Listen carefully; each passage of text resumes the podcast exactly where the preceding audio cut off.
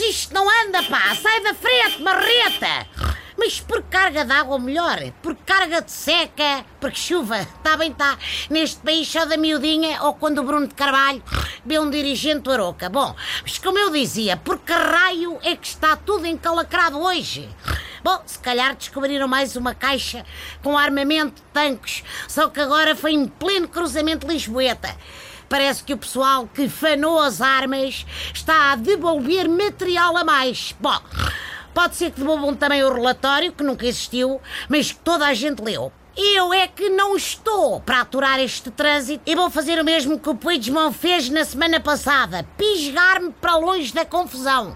Não sei como é que foi a viagem até lá, mas pelo caminho deve ter declarado a independência de três carros e cinco ou seis restaurantes de beira de estrada. Até é de estranhar que ele não tenha declarado a independência de Bruxelas, o que estaria à sua piada. Depois do Brexit havia o Bruxit, só que era a Europa a querer sair da própria Europa.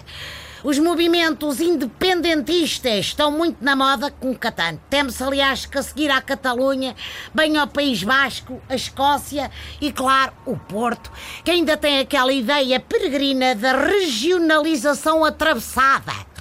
Depois podiam fazer um campeonato só entre Barcelona e o FQP. Quem fica sempre ao fim nesta coisa de independência é Olivença. Os coitados já estão na fila há séculos, pá. Podiam dar-lhes uma senhazita prioritária, como se faz com as senhoras que estão grávidas, ou com os velhotes, ou com os deficientes. Puigdemont diz que só volta a território nacional quando tiver garantias, ou seja, o mais certo é que tenha emigrado de vez para a Bélgica.